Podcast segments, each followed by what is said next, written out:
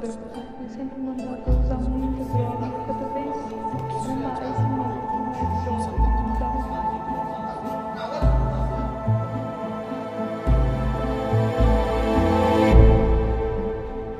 Olá pessoal, meu nome é Pamela Armeliato E meu é Matheus Ruiz. Hoje iremos contar um caso muito peculiar, onde teremos um criminoso que quis se tornar um coringa, mas foi considerado no final como um monstro nos Estados Unidos. Foi um assediador e assassino. Prontos? Então coloque seus fones de ouvido e preparem-se, pois hoje contaremos o caso de Jamie Osuna, o Homem de Mil Faces.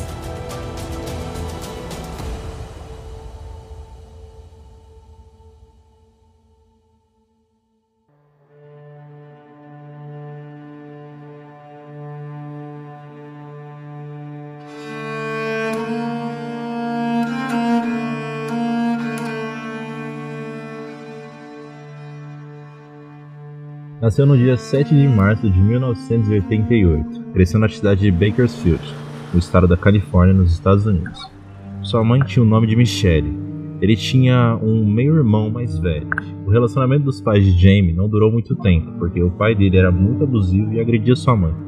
Ele era considerado um homem bom pela família. Após o fim do relacionamento, Michelle conheceu um outro homem, com o nome Jeff. Eles dois casaram e ela e seus dois filhos foram morar com ele. Porém, depois de um tempo, Michelle viu que Jeff só queria ela e não, não queria seus filhos. E com o tempo, ele também se tornou um homem abusivo. Uma certa vez, o Jeff estava dentro do carro dirigindo e a Michelle e seus filhos estavam juntos. Jamie, naquela época, ainda era um bebê e estava chorando. Jeff ficou irritado com o choro de Jamie e empurrou ele para fora do carro, ainda em movimento. Surpreendentemente, Jamie sobreviveu. Não houve ferimentos visíveis, por isso Jeff e Michelle não o levaram para o hospital. Mas mais tarde foi descoberto que ele sofreu danos cerebrais por este motivo. Depois de ser muito maltratado por Jeff, o irmão de James se mudou para a casa de seus avós. E foi depois que ele foi morar com seus avós que ele começou a ter uma vida normal. Mas ele era uma criança ainda. Ele continuou morando com a sua mãe e com seu padrasto. Um tempo depois, a Michelle e Jeff decidiram ter filhos. Tiveram dois. E por incrível que pareça, Jeff era um bom pai para seus filhos biológicos. E foi dito que após ele ter seus próprios filhos, o amor que ele tinha por eles só os fez odiar ainda mais o James. Jeff fazia com que James se sentisse sozinho em casa. As horas da refeição em família, toda a família comia junto, menos o James, que sentava em uma mesa e ficava olhando os outros comerem. Somente depois que todos haviam comido, Jeff colocava a comida no chão para Jamie comer. Quando Jamie tinha 5 anos de idade, sem querer ele derrubou o suco no chão. Jeff ficou extremamente irritado. Decidiu puni-lo. Ele amarrou o Jamie em uma árvore e começou a bater muito nele, até que Michelle chegou e chamou a polícia. Eles prenderam Jeff, mas após alguns dias ele foi liberto e voltou para casa novamente. Anos se passaram e agora Jamie, de 12 anos de idade, ele saiu da casa de Michelle e Jeff, onde somente era maltratado, e foi morar com seus avós, na esperança de ter uma vida melhor. Entretanto, Michelle posteriormente disse que, embora James estivesse fora da família abusiva que ele tinha, ele ainda estava completamente separado do mundo. É como se tudo de bom tivesse sido sugado e não havia mais carinho nele. Não teve mais informações sobre o período que ele viveu com os avós, no entanto, quando ele tinha 15 anos, ele acabou indo para a prisão, por esfaquear um outro menino, e Jamie acabou ficando 4 anos em um reformatório. Depois disso ter acontecido, Michelle percebeu que tinha que largar do Jeff e ela o deixou, mas alguns anos depois, Jeff teve uma, um ataque cardíaco e morreu enquanto Jamie ainda estava na prisão. Jamie foi liberado da prisão no dia 14 de setembro de 2007, quando ele tinha 19 anos e acabou se envolvendo com gangues. Em dezembro de 2008, Jamie foi para uma festa e lá ele acabou conhecendo sua futura esposa. Não iremos citar o nome dela, por respeito e privacidade, mas vamos adotar um nome: Carla. Ela era mãe solteira de 37 anos e tinha três filhos. E era ela que estava dando a festa naquele dia, para comemorar o aniversário de seu filho de 16 anos. Em um certo momento, ela começou a dançar com um jovem e um sobrinho dela, viu aquilo e não gostou. Esse sobrinho procurou alguém para assustar esse jovem para ele sair de perto dela. Jamie não a conhecia. ele foi naquela festa com um amigo de um amigo do aniversariante. Mas ele se ofereceu para assustar o jovem. Ao invés de apenas assustar, ele pegou uma faca na cozinha e esfaqueou o jovem que estava dançando com ela. Jamie imediatamente foi para a prisão. Enquanto ele estava lá, começou a escrever cartas para ela, e mesmo ela sabendo que que ele tinha feito na festa, ela começou a responder.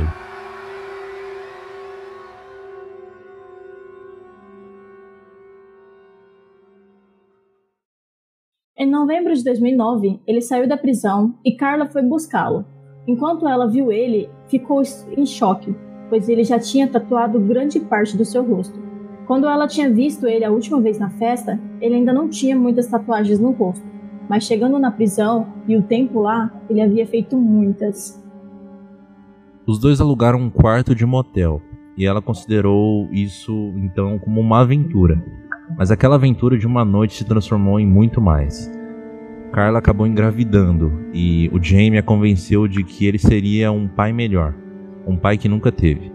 Jamie então pediu ela em casamento e os dois casaram em fevereiro de 2010, mas a sua fachada de homem de família desmoronou antes mesmo do seu filho nascer. Casamento deles foi repleto de tormento físico e psicológico, e que terminou mesmo depois que ele foi para a prisão por violência doméstica. Jamie passou seis meses na prisão e depois ele foi libertado. Carla decidiu dar outra chance para ele, para seu filho não crescer longe do pai. Mas, como é de se imaginar, isso não deu certo. Jamie nessa época começou a usar drogas, o que fez com que tudo piorasse ainda mais. Ele se tornou ainda mais violento. Certa vez ele empurrou o filho dela, de 7 anos, da cama para o chão. E quando ele fez isso, Carla pegou uma faca e o ameaçou.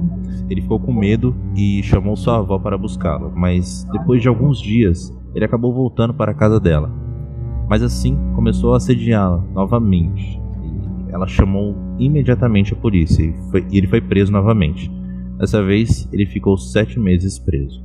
No dia 31 de outubro de 2011, ele saiu da prisão mas assim que ele saiu, voltou a assediar Carla. Mas dessa vez, ele fazia isso por telefone. Ele ligava para ela e fazia ameaças. Às vezes, ele ia até a casa dela e ficava observando do lado de fora. Ela ligou várias vezes para a polícia, mas todas as vezes que eles chegavam lá, ele já havia fugido. No dia 8 de novembro de 2011, oito dias após ele ser liberto, ele, ela recebeu uma ligação dele. Só que dessa vez ele estava diferente no telefone. Ele disse para ela que tinha acabado de matar uma mulher em um motel.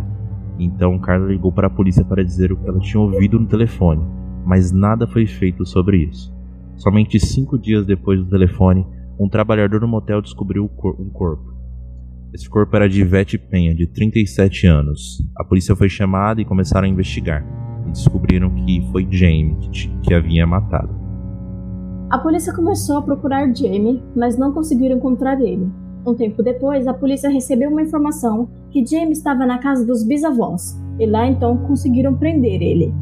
Quando os resultados da autópsia saiu, foi descoberto que Vette foi morta por ferimentos por força brusca e também por força aguda, além também da asfixia.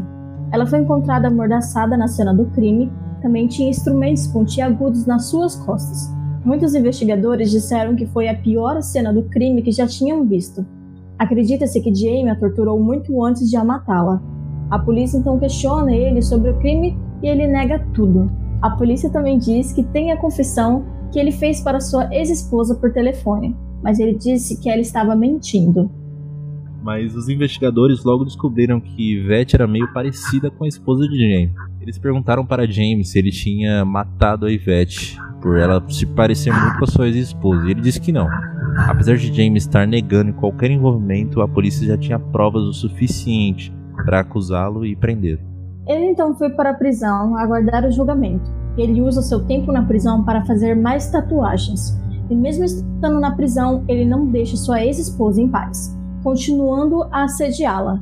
Ele ligava para ela constantemente e ele sempre dizia que iria se vingar dela, mas só isso não bastava.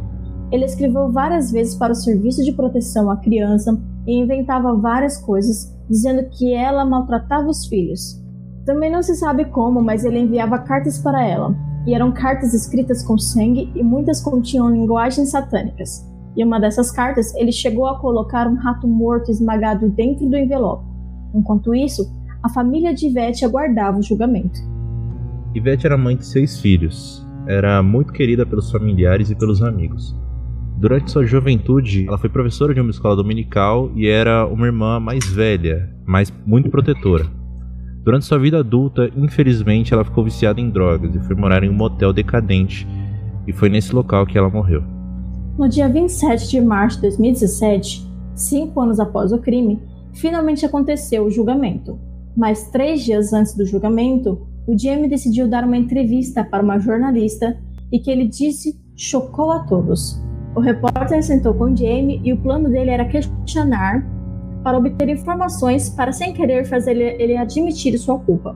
Mas assim que eles sentaram, Jamie imediatamente confessou o crime e disse as seguintes palavras: Sou culpado, sou sádico. Eu realmente não me importo. Farei isso de novo e de novo. Ele também disse que quando tinha 12 anos de idade ele começou a se cortar pois queria sentir alguma coisa, mesmo sendo dor. Por essa razão, então, ele fez tantas tatuagens, pois ele queria sentir algo.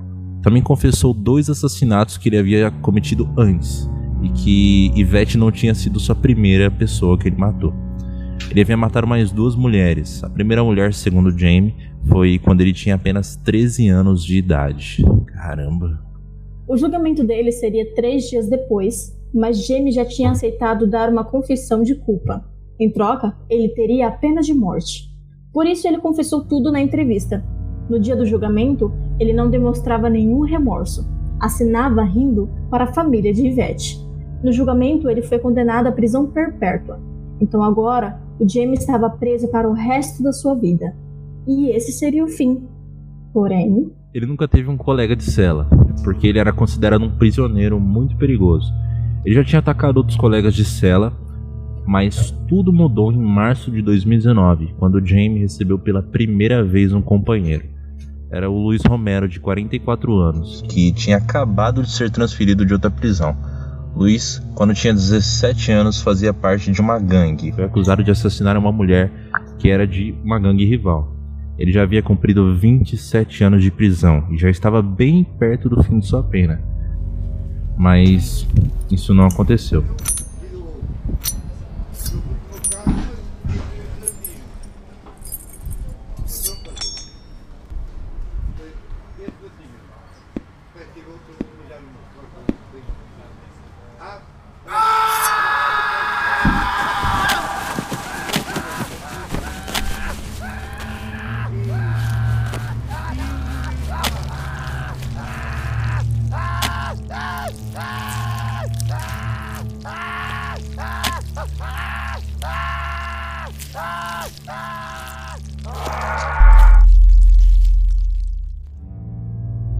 No dia 9 de março de 2019, menos de 24 horas após o Luiz ser colocado na mesma sala que de Jamie, ele foi encontrado morto em sua cela junto de Jamie que estava coberto de sangue de Luiz. Jamie assassinou brutalmente Luiz e de alguma forma ele conseguiu uma navalha e através dela fez uma faca para atacar Luiz. Cortou seus dedos e seus olhos e removeu uma parte das suas costelas e também um pulmão. Ele também usou a navalha para decapitar o Luiz. Jamie foi encontrado na cela junto com o corpo nas primeiras horas da manhã, e quando foi encontrado, ele usava um colar feito de partes do corpo de Luiz, e na parede estava escrito com sangue: Eu sou um homem de mil faces. Esse crime chocou a todos na prisão. Ninguém sabe como a navalha foi aparecer com ele, já que as celas eram monitoradas de 30 a 30 minutos. Essa prisão que ele estava era uma das mais perigosas dos Estados Unidos.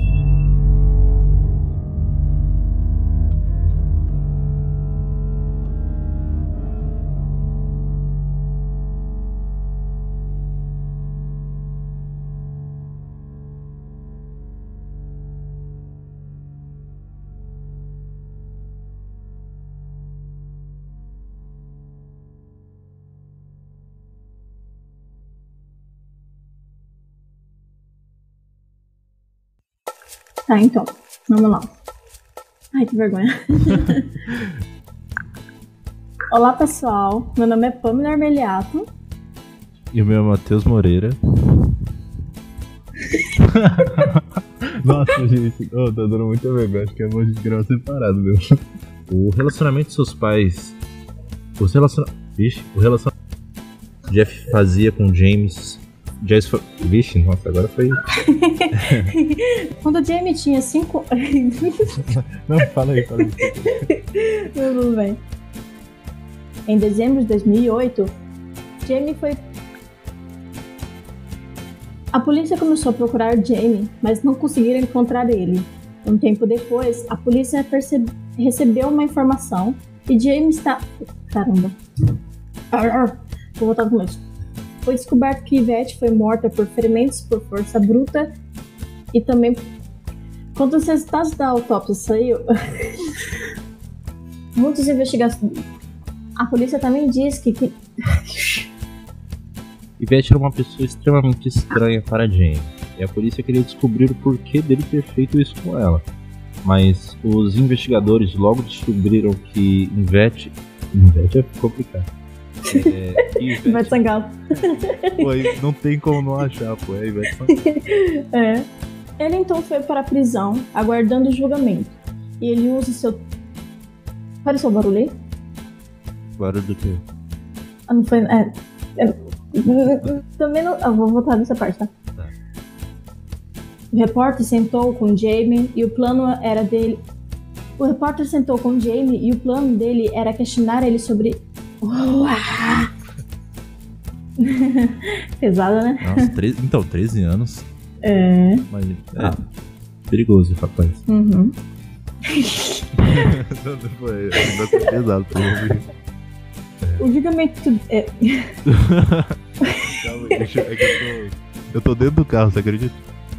Ah, por conta do. É, não, pra dar um isolamento e tal. O Jamie estava preso para o resto da sua vida. E esse seria o fim. Porém, Realmente, desculpa que eu me perdi. Tá, porém. Nossa, gente. ó, vamos tentar mais uma vez. Vai.